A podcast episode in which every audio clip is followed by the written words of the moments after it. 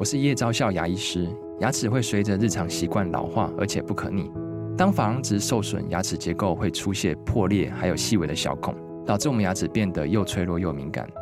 这边我真心推荐贝欧尼修复牙膏，内含 BioHAP 成分，搭配正确的刷牙习惯，经科学实证，可在两周有效让牙齿再矿化，修复受损珐琅质的细微小孔。相关资讯及购买通路，请参考资讯栏连结。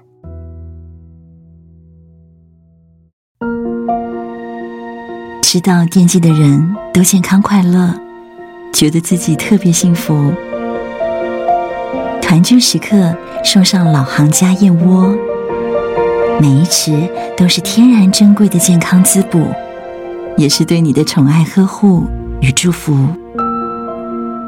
用燕窝滋补关心，用心意调理健康，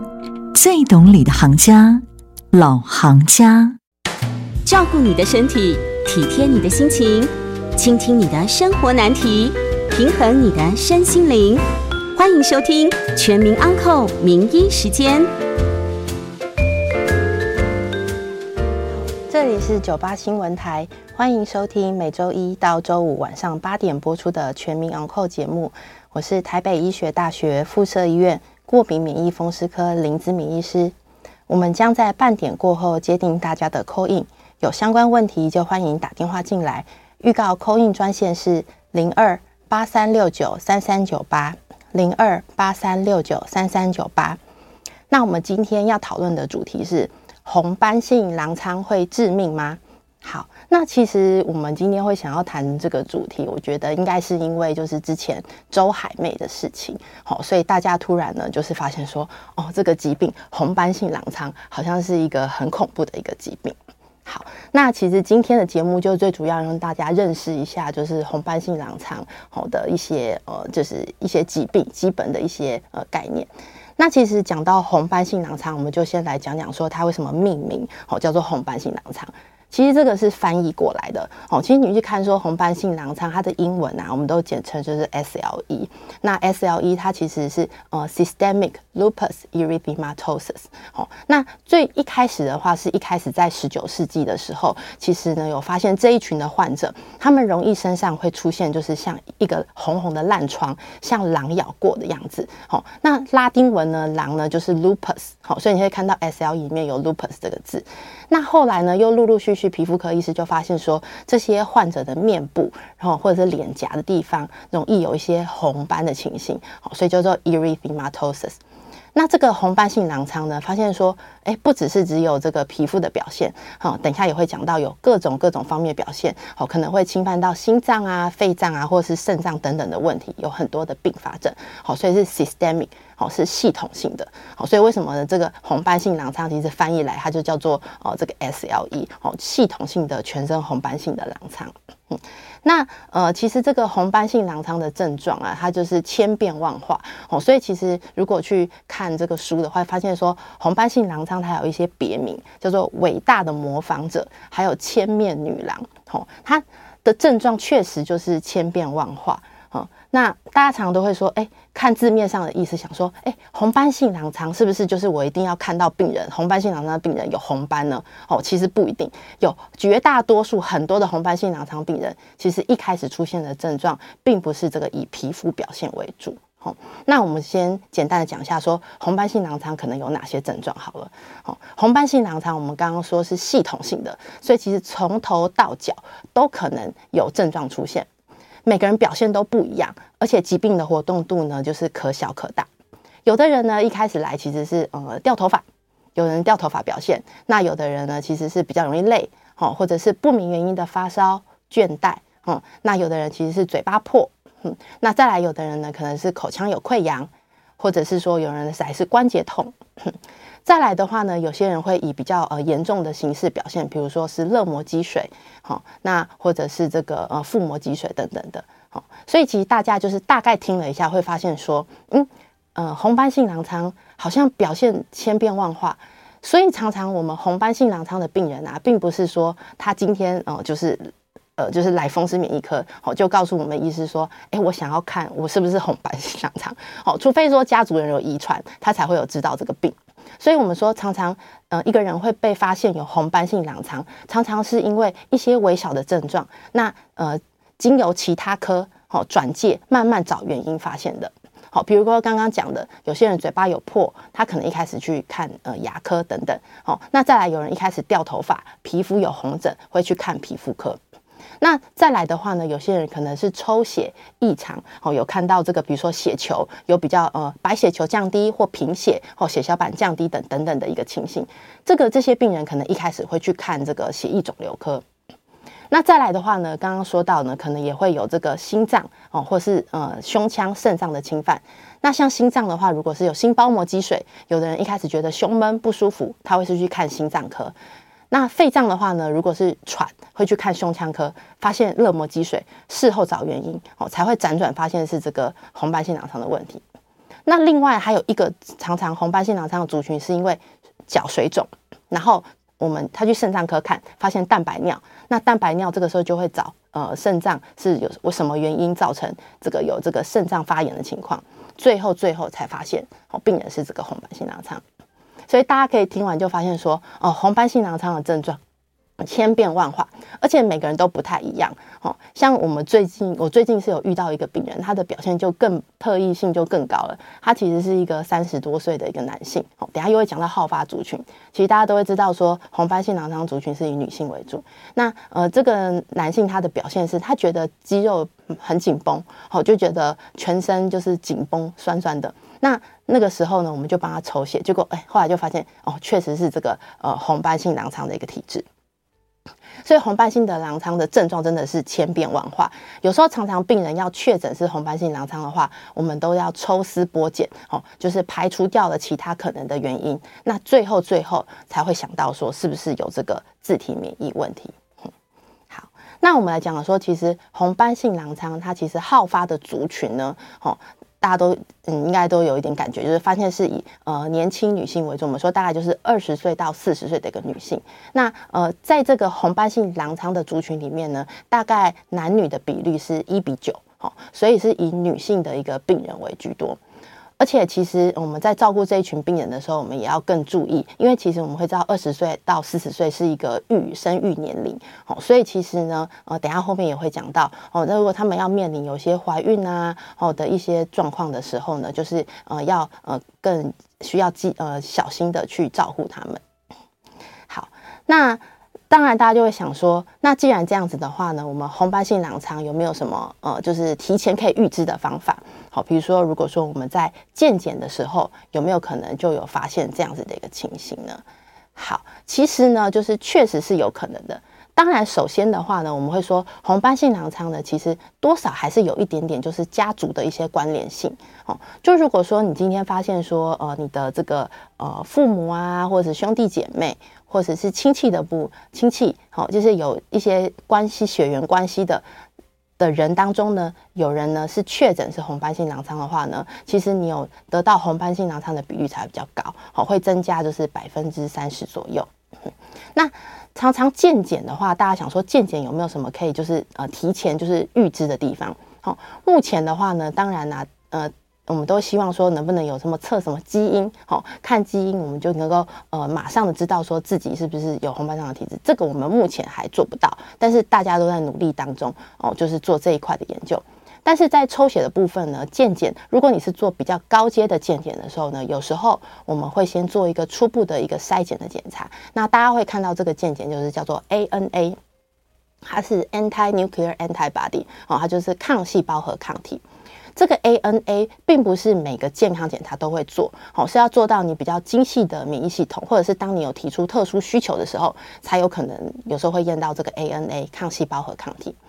那这个抗细胞和抗体呢，它是一个筛检，它只是初步去筛检一下这个病人有没有什么自体免疫问题的可能性。好，所以其实，在判读报告的时候呢，还是需要由专业的风湿免疫科医师来判读。好，因为他是其实是去看这个老鼠的上皮细胞去做染色，好，然后看荧光反应的。所以大家常常看到那个报告 ANA 有时候会写 negative 哦，就是没事，大家就会安心了。哦，那如果说 ANA 今天是一比八十或一比一百六、一比三百二，那个数值越高呢，代表说这个它的荧光反应越强烈，就是说它只是。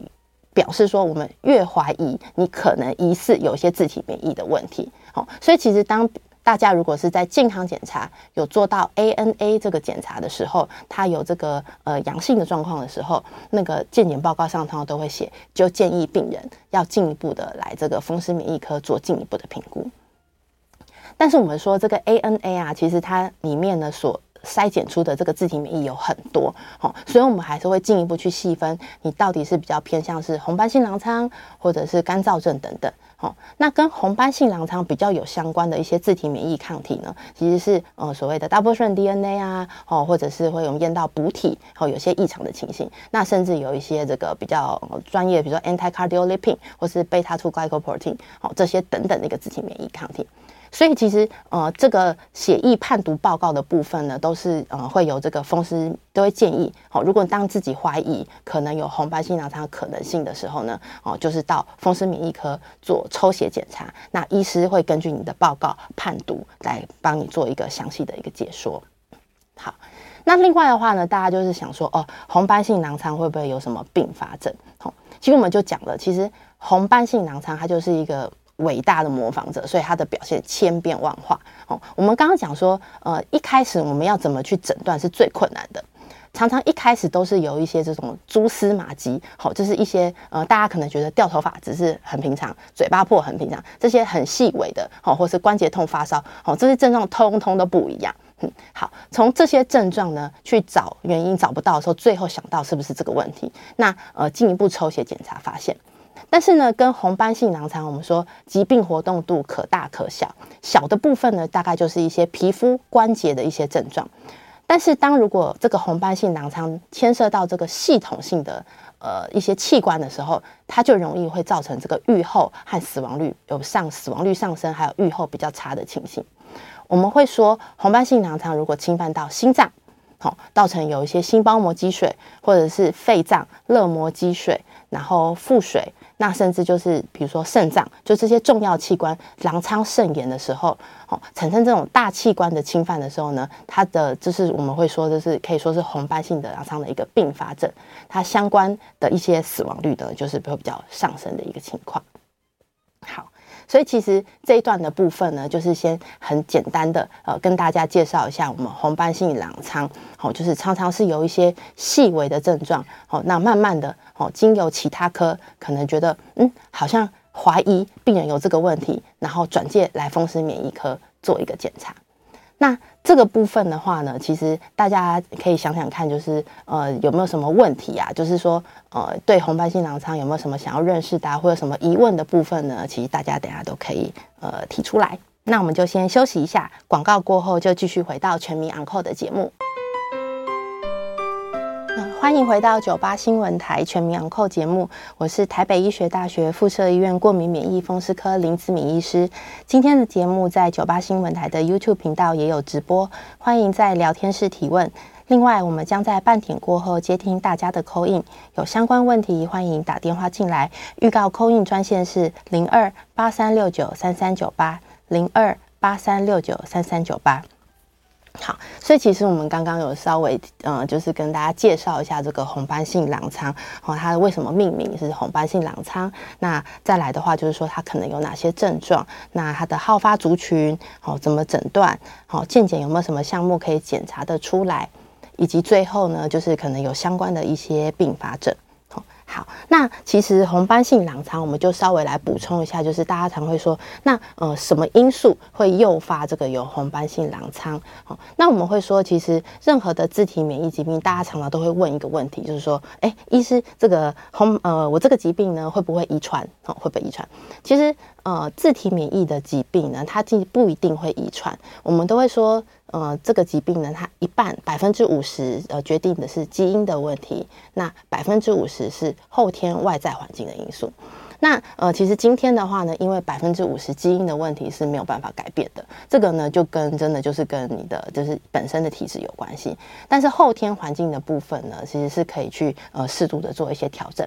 那我们会说什么样的原因会比较容易诱发有这个红斑性狼疮呢？哦，有很多因素，像比如说呃，我们有一个细菌或病毒的感染，哦，因为在我们的免疫系统来说，我们会把这个呃一种感染呢，在对免疫系统来说视为一种 trigger 和一种触发，哦，所以有时候往往就是不明原因的，有些人经过了这个细菌或病毒的触发，它就容易会引起这个免疫系统有这个错乱的一个情况。那再来的话呢，我们会说又容易诱发红斑性囊疮有一个蛮重要的一个呃这个外在的因素就是紫外线，哦，就是这个。晒太阳，好，所以其实我们会建议说是说，呃，当呃就是发现这个病人你是红斑性囊疮的病人，我们都会建议尽量就是不要晒太阳。那再来的话呢，其实有一些是呃很有名的，就常常会说呃这个好像牙龈发炎，哦，其中一支呃 gingivitis 的一个细菌也会有关，哦，这个也是蛮特别的，嗯，那不管是各种原因，就是也可能是药物啊等等的，哦，这些因素呢都算是一个 trigger 触发，那它最主要就是触发了我们的免疫系统，哦，产生了错乱，好，所以我们的 T 细胞它的呃就是辨识外来细胞的这个状况有点异常。就是正常呢，我们的 T 细胞还有 B 细胞，它是能够呢认识自我与外来的这个免疫呃这细胞的差别。但是红斑性狼疮的病人他就错乱了，哦，他其实呢敌我不分了，他就把自己的细胞也视作为外来的物质，所以呢就指挥这个 T 细胞去诱发 B 细胞，哦，产生了这个呃对这个自己产生了抗体，好，所以我们才说是这个红斑性狼疮是一个自体免疫的疾病。那产生了这种自体免疫抗体以后呢，这些抗体就会去呃，就是到全身系统性侵侵犯各种不同的器官，那造成不同的破坏，哦，产生一些不同的症状。所以最主要就是我们红斑性狼疮它产生的一个机制。那刚刚有讲说红斑性狼疮会有家族遗传吗？哦，其实就说呃不一定。哦，那几率。几率的话呢，其实根据研究，大概是发现说，红斑性囊疮的病人，他的子女会罹患的几率大概是百分之五。哦，那如果是这个同卵双胞胎的这个发现是有这个红斑性狼疮的话呢，呃，得到红斑性狼疮的几率是百分之三十。那如果是近亲，就是父母啊，或是兄弟姐妹、子女有这个红斑性囊腔的话呢，其实有红斑性囊腔的比率是百分之十。好，所以其实不是一定会遗传，但是有这种这个家族的一个关联性。那我们会说，呃，其实红斑性狼疮还可以，还是可以去简单的去分类一下，它有分成几大类哦。第一个呢，其实我们就是常常统称的叫做呃系统性的红斑性狼疮，它的表现就常常真的是千变万化，而且我们说是有系统性的侵犯，比如说心脏、肺脏、呃胸腔或者是肾脏等等，哦，所以这是并发症和死亡率都相对比较高。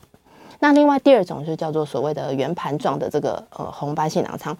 它最主要呢就是以皮肤的表现为主，哦，就是圆盘状的，可能病人有时候在头皮呀、或者是皮肤的地方有这种圆的圆的这个圆盘状的一个红红的烂疮，那常常是经由皮肤科切片诊断，哦，确诊是这个红斑性狼疮，呃的。以皮肤表现为主的哦，如果这一类的红斑性狼疮，它是以皮肤症状表现的话，相对的疾病活动度就比较没有这么高。那另外第三类呢，是有一个是常是从药物，尤其是一些什么心律不整的药物等等，哦引起的这个红斑性狼疮皮肤的表现，但是它常常可以恢复，就是如果我们停了这个引起药呃引起的这个药物的话呢，其实病人是可以恢复的。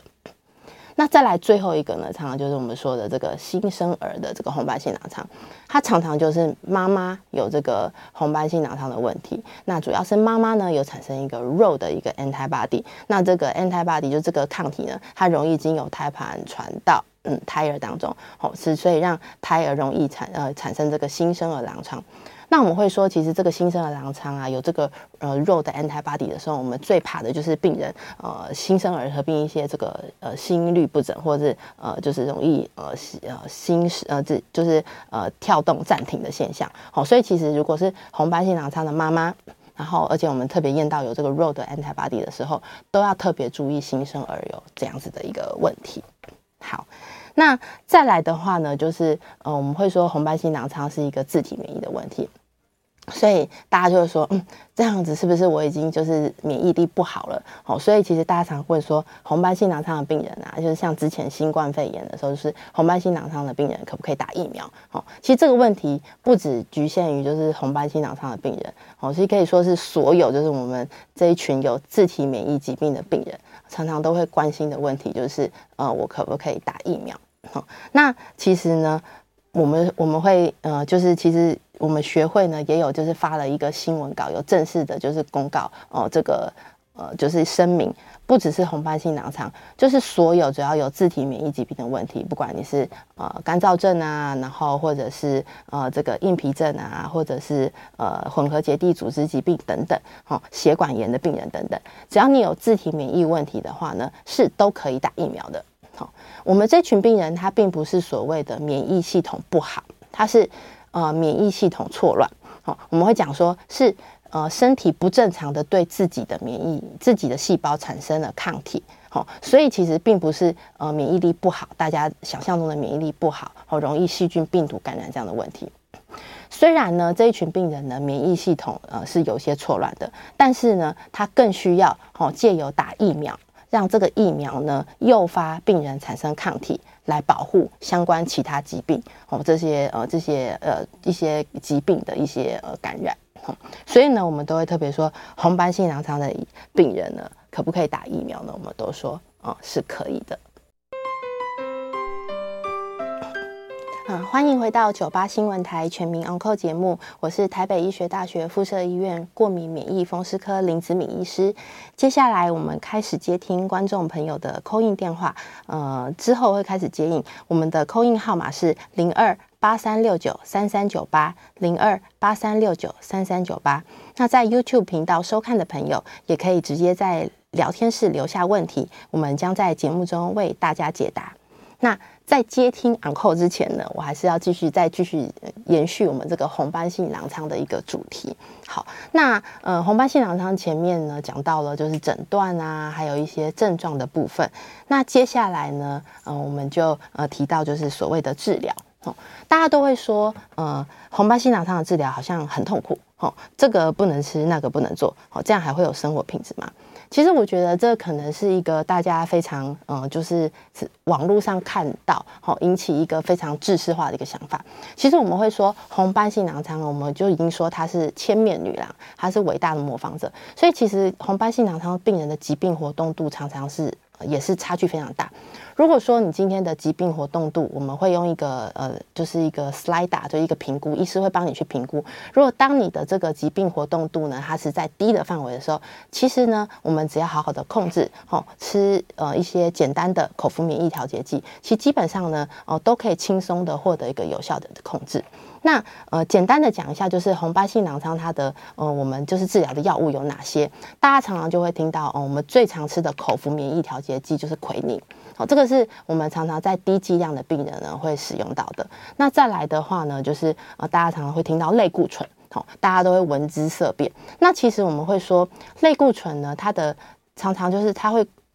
让大家比较容易就是会有一些错觉，是因为类固醇呢，它使用剂量的大小，好，会跟它呃呈现的副作用，好，常常会让呃红斑性囊疮的病人呢，就是有比较害怕。其实常常在活动度小的病人，我们并没有一定要使用类固醇。类固醇它最主要的目的，我们是希望能够就是呃在急速的状况下呢，让病人抗发炎。所以其实如果类固醇要使用到使用，常常是用在一些疾病活动度比较高的病人，同时就是发炎症状比较高的病人。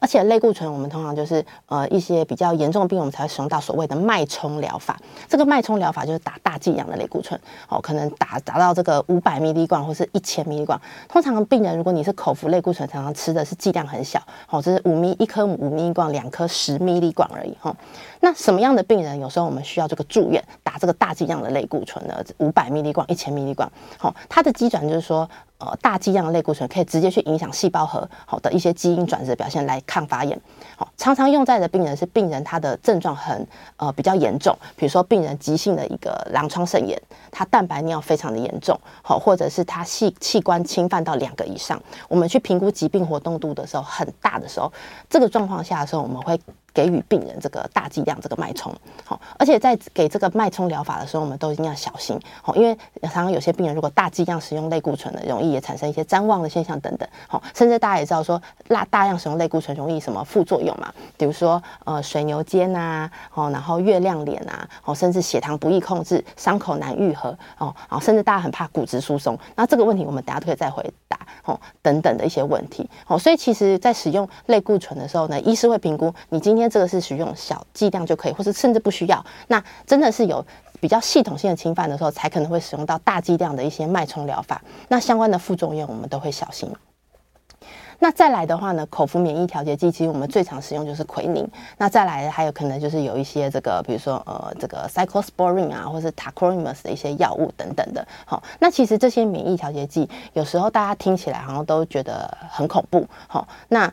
呃是因为说，其实这些免疫调节剂，像比如说呃这个阿萨斯尤普林依护宁，它在仿单上常常会写说哦、是用在什么呃移植的病人，好，为了抗排斥使用，所以大家会觉得很恐怖。好，那。确实，在那一群病人，他使用的机转是这样。但是我们在使用免疫调节剂，在这些我们使用这个药物在我们红斑性狼疮病人的时候，最主要是用它免疫调节的效果。好，那大家常常都会想说，呃，红斑性狼疮它是不是就是我们吃了免疫调节剂，那是不是就是免疫系统被抑制了？好，其实你的某种程度虽然是这样子的一个概念啦，但是剂量呢？调整好，往往都会还是会影响到，就是呃它的一个效用，所以我们最主要用的是它的免疫调节，好，让你的免让这一群病人的呃免疫系统呢不至于过度的错乱，好，最主要是这样子的一个目的，好，甚至有这个所谓的 MMF 啊等等的一些呃口服的免疫调节剂，好所以其实呃有很多的药物我们都可以使用。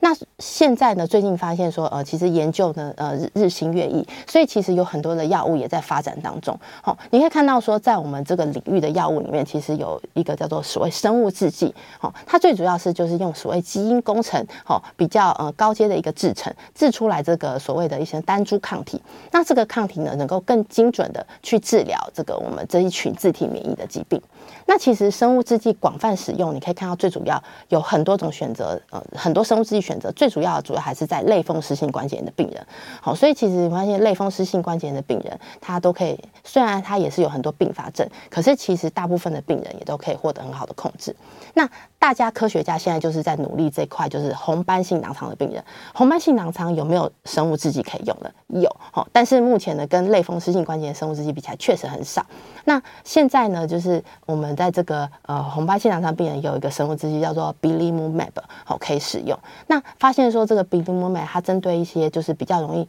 有神经侵犯的红斑性囊疮啊，或是肾脏侵犯的红斑性囊疮，效果呢是有的，好，但是。嗯、它的这个真正大家期待的效果呢，远不如就是我们对它的一个期待。好，所以其实呃，在红斑性囊疮这一块呢，呃，大家都一直在努力研究，就是期待未来有更好的一些生物制剂来做一些控制。好，那再来的话呢，就是我们会讲到说，呃，这个副作用也是有讲到了。那呃，其实我们就简单来讲一下，说我们红斑性狼疮的病人怎么保养好了。好，首先呢，第一个就是如果说大家想好好，呃，如果今天的你是红斑性狼疮的病友，你想要好好控制的话，首先我们会说一定要好好的规律回诊，好，这是最重要的。一旦呢，就是你诊断有红斑性狼疮的话呢，最重要最重要，一定要服用药物。而且是所谓我们就是什么口服免疫调节剂等等的，好，因为这群病人大家常常都会想说，我可不可以靠不要吃药，好，就是用自己用保养的生活调节来控制，好，其实我们会说效果有限。其实某种程度上呢，如果说你呃吃那个免疫调节药物来调节的话，其实呃反而是更能够帮助你去控制这个疾病。那除了好好规律回诊、服用药物之外呢，我们生活作息上好可以做什么呢？比如说呃，不外乎就是大家知道的哦，就是呃补充睡眠、充足的睡眠，然后规律运动。而且我们会说，红斑性狼疮的病人就是尽量就是压力不要太大，哦，就是不要呃在工作上啊，或是家庭上让自己有太大的压力。那另外的话呢，我们会建议病人呢，其实在食物上有稍微要稍微选择一下，就是。不要吃到一些容易干扰免疫力的东西。好，我们会说这个冬天我们容易吃的补品，比如说当归啊、人参啊、姜母鸭、麻油鸡等等。好，其实这些补品它们都容易就是会干扰免疫系统。好，所以建议尽量少吃，没有说完全不能吃。那另外的话，红斑性囊疮病人就特别就是像比如说这个苜蓿芽，哦，有很多年轻女性在减肥的时候喜欢吃的生菜沙拉里面的苜蓿芽，它因为含有这个左旋大豆的氨基酸，那容易就是造成细胞诱发这个。红斑性囊疮更发作，好，所以会建议尽量避免食用这个苜蓿芽。再来的话呢，其实红斑性狼疮病人还有呃容易就是光敏感性，就是刚刚为什么讲到避免紫外线，因为它晒到太阳的就是容易光比较敏感，容易起红疹。好，所以像容易一些感光的食物啊，比如说呃这个九层塔啊、芹菜啊，好等等的，好这些都尽量的就是避免啊少食用这样子。所以其实我们刚刚讲的这些方法呢，其实也算是某种程度，就是呃健康的人呢，如果你要想要保养这个免疫系统的话呢，可以去做的。好，那接下来的话呢，其实。呃，我们就补充一个小小的部分，就是呃，就是所谓的呃，大家有没有听过？就是之前在疫情的时候，其实可能会常常听到一个名词叫做免疫风暴。好、那其实呃，这个免疫风暴呢是什么东西呢？其实就是呃，我们英文叫做这个 cytokine storm 嘛。好、，cytokine 就是细胞激素，storm 就是风暴。哦，好，那为什么会跟我们之前这个有 COVID-19 疫情有相关呢？哦，因为其实发现说，呃，为什么 COVID-19 呢？它这个呢之前的这个。呃，就会造成这么严重的一个疫情，会造成我们有这么严重的一些症状。那最主要是感染了这个病毒之后呢，我们身体一系列产生了很多的一些发炎激素，好，比如说呃这个呃 interleukin one 啊、six 啊、TNF 啊等等的。好，那这些细胞激素呢，就是我们所称的发炎激素。那突然发现，我们正常的身体其实面对这种状况的时候，其实是可以调节的回来的。但是不晓得为什么，就是 COVID-19 这个这次呢。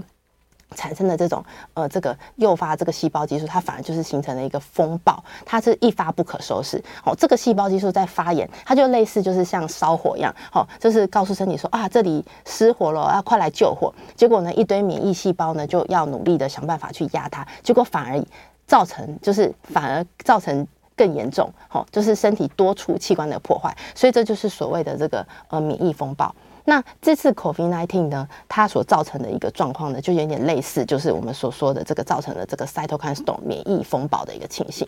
好，所以其实后来呢，在 COVID-19 的治疗里面，你会发现说，在还没有有效的抗病毒的药物出现之前呢，呃，常常呃，在这个重症的病人 COVID-19 病人，我们使用的药物是哪些？好，这个时候呢，就有用到这个我们。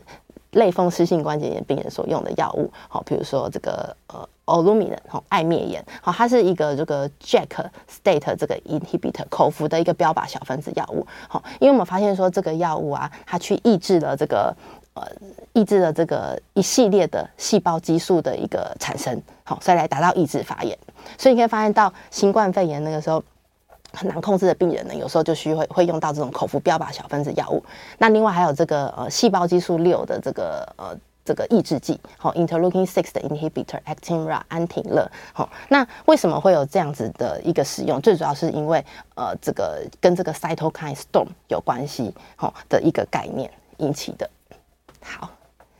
那接着呢，我们就来回答这个聊天室里的问题。好，我看一下。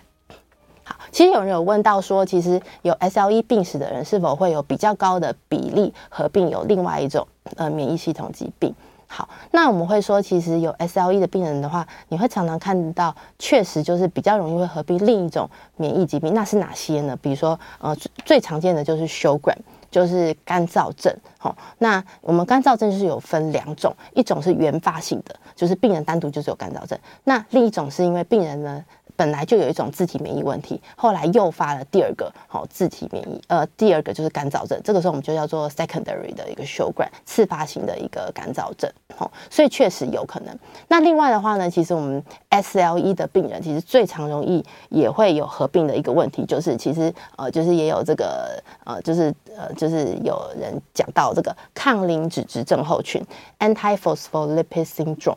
那这个也是造成我们红斑性狼疮病人，大家常常最关心的就是病人容易有这个不孕，或者是重复流产的问题。好，其实呃。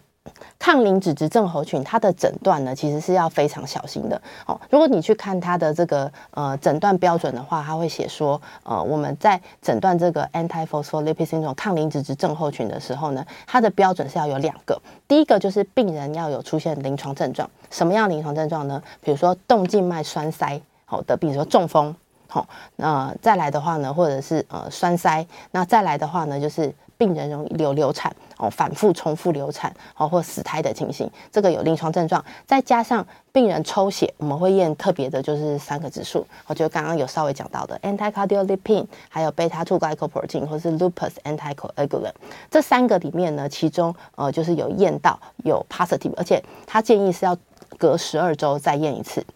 这个时候呢就是。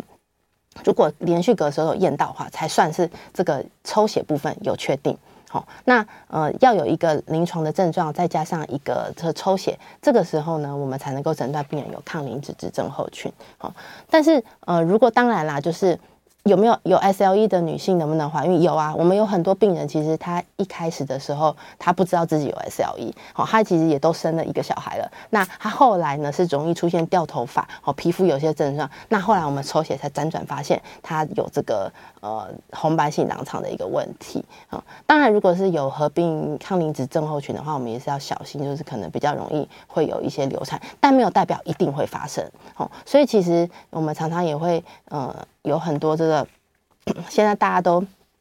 这个。呃，就是这样，比如说在不孕症这一块的话呢，其实生殖医学科呃也是很 awareness 这件事情，哦，所以其实呃，这样常常生殖医学科在这个不孕症的治疗的时候，哦，他们常常会最主要的因素还是跟胚胎跟子宫内膜环境，但是其实有一小部分呢，百分之一就那么百分之一，哦，大家常常就担心自己是不是所谓的免疫妈妈，哦，所以其实常常会来检查。那这个时候呢，当然我们都可以帮你抽血做进一步的评进一步的评估，但是到底是不是就是这个？百分之一哦，这个很小的因素造成你常常流产的，其实我们都还是会小心评估的。嗯，好，那呃这边就是有个问题，我说这个。SLE 的患者呢，是不是不能晒太阳？是不是就比较容易骨松？该怎么办？对，这个大家常会说，好，我们会说，我们知道红斑性狼疮呃的危险因子是紫外线，好，所以会建议红斑性狼疮的病人不要晒太阳，这个一定是千真万确的。好，那大家常常就会衍生出，那如果不晒太阳，我就缺乏维生素 D，那我就会呃没办法合成的，就是骨质，我就会骨质疏松。好，其实后面的问题都会很好解决。如果是因为晒太阳，我们需要能够得到维生素 D 低的话呢，其实我们可以直接补充维生素 D 加钙，然后呢适度的运动，其实这个的问题就可以简单的解决了。好，当然有些人会说，嗯，有时候说我们还是要适度的晒太阳啊，才会让嗯、我们的心情比较好，这个也可以。所以其实我们会建议说，如果红斑性狼疮的病人，你真的偶尔真的很想晒太阳的话，可以。那比如说可以晒，比如说脚。哦，不要晒脸，因为真的是比较容易有光敏感性。那另外的话，如果真正不得已，你要从事一些户外活动，那容易晒到太阳的话，我们建议一定要做好防晒。那做好防晒有很多的方式，比如说呃，可以擦防晒乳。那再来的话，有的可以超。呃，就是穿薄长袖，哦，戴帽子、撑伞等等，哦，我们都会说有做总比没做好，没有说跟你说 SLE 的病人绝对绝对就是完全不能晒到太阳，但是要做一些适度的防晒，哦，才能够比较能够呃，就是降低这个疾病发作的一个可能性。那如果说好发族群是女性，哦，如果有备孕的计划的时候呢，该如何治疗？哦，对，其实这个问题也非常非常重要哦，因为我们的刚刚说到红斑性狼疮，它好发的族群是二十岁到四十岁女性，所以其实我们常常这一群病人，他常常就是有备孕的需求。对，那呃这个部分呢，我们就是常常说，呃，如果呢你今天是红斑性狼疮女性，你有备孕的计划，所以你一定要记得，好、跟你的医师，好、其实先告诉你的医师，你有这样子的一个计划，因为我们说在红斑性狼疮它用的药里面呢，好、哦，我说呃。奎宁和类固醇，它是可以在这个呃红斑性狼疮在怀孕的时候也可以使用，是没有错。好，但是如果说你今天你的疾病活动度是比较高，你已经有使用到一些我们刚刚讲的，比如说呃 cyclosporine 哦，或是 tacrolimus，那或甚至这个 immunrn 的药，就是一些在我们访单上看起来是怀孕禁忌不能使用的药的时候，好，或者这个时候呢，一定要就是一定要停药，我们会建议要至少停六个月。好，这个时候。身体比较能够 wash out 这些药物的浓度，好，所以会建议如果有怀孕计划的时候，我们这些禁忌的药物要先停药，在前六个月停药，那后面才会就是才说呃就是呃才建议可以就是来备孕这样子。嗯，欢迎回到九八新闻台全民昂扣节目，我是台北医学大学附设医院过敏免疫风湿科林子敏医师。好，接下来就继续接听听众的扣音电话，扣音号码是零二八三六九三三九八零二八三六九三三九八，也欢迎到 YouTube 频道直播聊天室询问。那我们首先就先接听陈小姐的电话。喂，林医师你好，哎，你好，呃，想请问你一个问题，就是我们如果呃，就是嗯。小孩子他嗯嗯就是不舒服，然后因为家族的成员里头有一个是有 SLE 这个病病例的，是女生，所以我们我呃这个孩子也是女生，所以我们就把她带去医院，也去了免疫风湿科，有做了 SLE 这个基因的检，不呃抽血的检测，他说没有，那我可不可以请问你一下，如果呃呃当下。就是，比如他是十几岁，检测说没有这个基，呃，没有没有这个病，哦，他不知道是做基因检测还是什么，就是抽血检测，他是说没有 SLE 这个病，这个病。那如果没有这个病，是他抽一次，就是他这一生都不会有，还是说不一定是说年龄不一样，是每个当下的病况的当下。都要去做检测，还是检测一次没有，他就可以放心，他这一辈子都不会有。那跟僵直性脊椎炎跟那个嗯，是不是都一样？那个刚刚才说的干燥症，是不是只要人生只要检测一次没有这个问题就不会有？嗯。好，谢谢陈小姐的问题。其实这个部分就说，呃，因为你们家族有人有这个问题，所以其实，呃，你担心就是这个十几岁的女生有没有这个问题？对，就是如果有家族的关联性的话，就是建议要做检查。那会刚刚是说第一次做发现没有这个问题，它其实不，我们现在不是抽基因，我们应该就是说我们抽所谓的自体免疫抗体，最主要就是看有没有这个。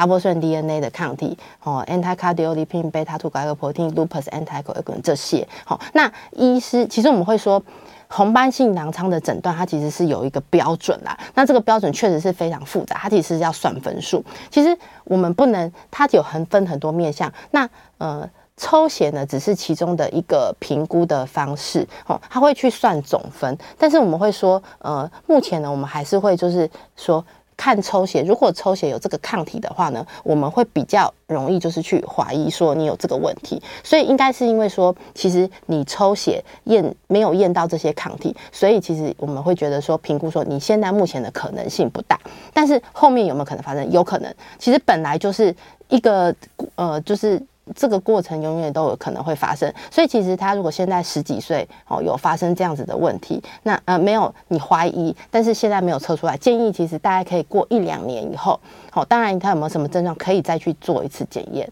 好，这个 SLE 确实是说不是说你验了一次就没有，哦，它跟干燥症一样，也是它不是说你验了一次就没有，它就是后面的话你还是需要做追踪，嗯。那再来的话，僵直性脊椎炎这个部分的话，就是跟红斑性狼疮又干燥症又比较不一样。僵直性脊椎炎它同样也是有家族关联性。如果你今天你们家族人有僵直性脊椎炎，你有僵直性脊椎炎的几率也会比较高。那僵直性脊椎炎的部分，我们验的是这个 HLA-B 二十七的基因，这个又不太一样了。刚刚验的都是自体免疫抗体，它是有可能随着过程当中随时会变化的，好，所以其实后续还是要追踪。但是僵直性脊椎炎这个 HLA-B 二十七的基因是出生有就是有，没有就没有，好，所以其实如果你测测过一次，它有就是有，没有就是没有。那有的话呢，代表说如果家族又有这个问题，你未来有僵，你有僵直性脊椎炎的几率会比较高。好，那只有那百分之十的人是在僵直性脊椎炎的族群里面，只有那百分之十是这个没有僵直性脊椎这个基因的。好，所以其实。检测有，你的几率就比较高；如果没有的话呢，也不代表你一定不是僵直性脊椎炎。但是僵直性脊椎炎常常我们也是要随着时间去看，因为我们通常僵直性脊椎炎，我们要在 X 光片上看到你有这个渐长关节发炎，好，或者是长骨刺，常常是病程在进展到后面后期我才会看到。好，所以其实这个你说到底是叫做一开始测就有还是没有啊？其实那概念又不太一样。好，这个基因一开始测有就有，没有就没有。但是后面我我还是要去评估你的 X 光片。看你有没有腱长关节发炎，有没有骨刺生成，我才能够去断定。好，所以其实有时候自体免疫的问题常常是且战且走的，没有错。好，而且你去看我们这些红斑性狼疮，它的一个诊断标准，它都叫做所谓的 classification criteria。好，就是并不是 diagnostic，也不是诊断的，不是我确定就是。好，其他科可能有些病是还蛮容易确定，可是我们科常常是它会变来变去的。如果我今天有套用，我觉得你符合这个 classification criteria 的时候，我只能说你有百分之九十的几率像。好，所以就是常常。自体免疫的问题确实就是会随着时间，我们会去评估你现在还是不是走在红斑性狼这条支线，还是有转移到不同的干燥症的等等的支线。嗯，好，那第二位就是呃，请丹小姐，呃，丹小姐你好，呃，你你好，呃，我我很庆幸就是刚好离开女儿家听到了这个，因为我本身就是自体免疫疾病的人，我吃了一个多月的药。那呢，我会觉得说，请教医生，因为我会当时刚听到的时候就放弃说不要看了，说没有药可以吃。后来医生呢就说帮我趁健保局申请到了药，所以我我目前有在吃药一个多月了。我今天下午刚刚好又去抽血，就是我两个礼拜要回去回诊一下。那我想请问医生，必因为这是我的抽血抽血呢，我。我耽误了时间，所以说我会延后了一个礼拜再看。那再延后一个礼拜的话，我的药就已经断了啊。因为我那请问您是诊断什么样的自体免疫疾病呢？自体免疫肺纤维化。哦哦好，好。对他，然后那医生说我肺纤维化，嗯，然后旁边就跟我写了一个说自体免疫疾病这样子。那你说吃的药是抗肺纤维化的那个药吗？是不是？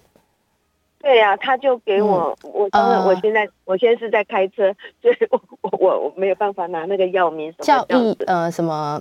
欧菲夫吧，是吗？还是？他还有有一个就是抗抗阳光的，就是我我就是刚才我有听到您的您在那说明，就是说对阳光的话哈，我们不要直接照射。嗯、对，有一个药，有一粒是那个药，嗯嗯嗯，有一有一个药，我一共是我我我因为是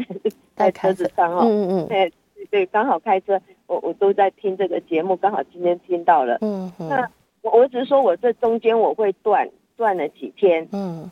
断了几天药。那我也看了风湿免疫，他有叫我会风湿免疫，嗯，那风湿免疫的话，他也有药。那医生很含糊的告诉我风湿免疫的说，啊，你你的药我是我问他说，我是不是要间隔一个多钟头，还是怎么样再吃呢？啊，他。他就回了我一句的说啊，我怎么样，我还是一大堆的药一起吃，所以让我很纳闷，我我到底风湿免疫的药是要跟这个一起吃，还是我间隔也半个小时或是一个小时再吃这样子？嗯，好。嗯，对，丹小姐这个部分的话，这个呃，这个例子也是这个例子，大家听起来比较听不懂。其实这个例子就是我们也是蛮典型，我们会遇到的。就是第一个，其实他可能一开始是觉得有点喘，所以他先去看胸腔科，或者是做一些呃，或者是健康检查的时候做电脑断层、高解析度电脑断层的时候，意外发现他有肺纤维化。哦，因为我们要诊断这个肺纤维化，一定是因为我们有去做呃高解析度的这个电脑断层 HRCT，那去看到他有一些。pattern 就是有一些呃肺纤维化的证据，那进一步诊断说哦，你有肺纤维化。那现在胸腔科医师都知道，当我们诊断一个病人有肺纤维化的时候，就开始找原因。那其中呢，就是最常想到的原因就是病人有没有自体免疫的问题。好，所以其实这个部分呢，接下来就会朝着抽血好去着手看有没有自体免疫的问题。好，所以应该是因为这样，所以丹小姐呢就是这样间接呢被发现说你有一个自体免疫问题。可是因为这个部分没有讲得很清楚，不确定有什么自体免疫的问题。好，所以其实你在吃的药，你说有申请到健保比较好的药，我猜应该就是抗肺纤维化的药物啦。好，因为我们现在发现以前的话，肺纤维化如果没有抗肺纤维化的药物，它其实就是死亡，就是死亡率很高，预后很差。因为肺纤维化就是纤维化了，就代表你的肺功能呃差了，变差了，所以你的存活率也变低了。那现在有这个抗肺纤维化的药物之后呢，其实就可以让你的状况变得很好控制，甚至有可能会逆转。哦，这是这样。那所以会说，你的肺纤维化，除了你的这个问题，除了抗肺纤维化的药要使用，你的自体免疫疾病也要控制，所以也要吃自体免疫疾病的药。那刚刚好像比较介意的是说，可不可以一起吃？其实原则上来说，一起吃没有问题啦，都不会有太大的问题。嗯，好，希望有回答到。好，那嗯，我再回答最后一个问题，就是聊天室有个问题，他说，呃，红斑性狼疮致死率是不是随着医学进步而降低啦？对，确实没错，对，就是说以前大家都会听到说，呃，这个呃红斑性狼疮哦，可能就是哦，就是会致死率很高，但确实就是现在随着医学的进步，其实有非常多使用药物了，而且我们会说最重要的，一旦就是你确定有这个红斑性狼疮问题的时候，大家都不要逃避，就是。这个问题就是好好的去面对它，一定要呃正确的回诊。只要只要你有好好的回诊，那只要有好好的吃免疫调节剂，其实大部分呃七十 percent 到八十 percent 的红斑性狼疮都可以获得很好的一个控制。好、哦，这个疾病千万不要因为就是呃就是不想要去面对它，然后就错失了这个呃治疗的一个黄金时期。好，所以其实我们今天的话呢，就是再次的跟大家就是呃讲的这个红斑性狼疮它有可能一些症状。好，所以其实结语就是说，如果呢你担心自己什么样的状况要担心自己红斑性狼疮，其实还是说有家族遗传啦。如果家人有的话，会有比较高的几率。那再来刚刚讲的有一些微小的症状，当你怀疑的时候，其实只要你有疑虑，都欢迎可以到过敏免疫风湿科好做一个抽血的检查，那打开你心中的一个疑惑。嗯，好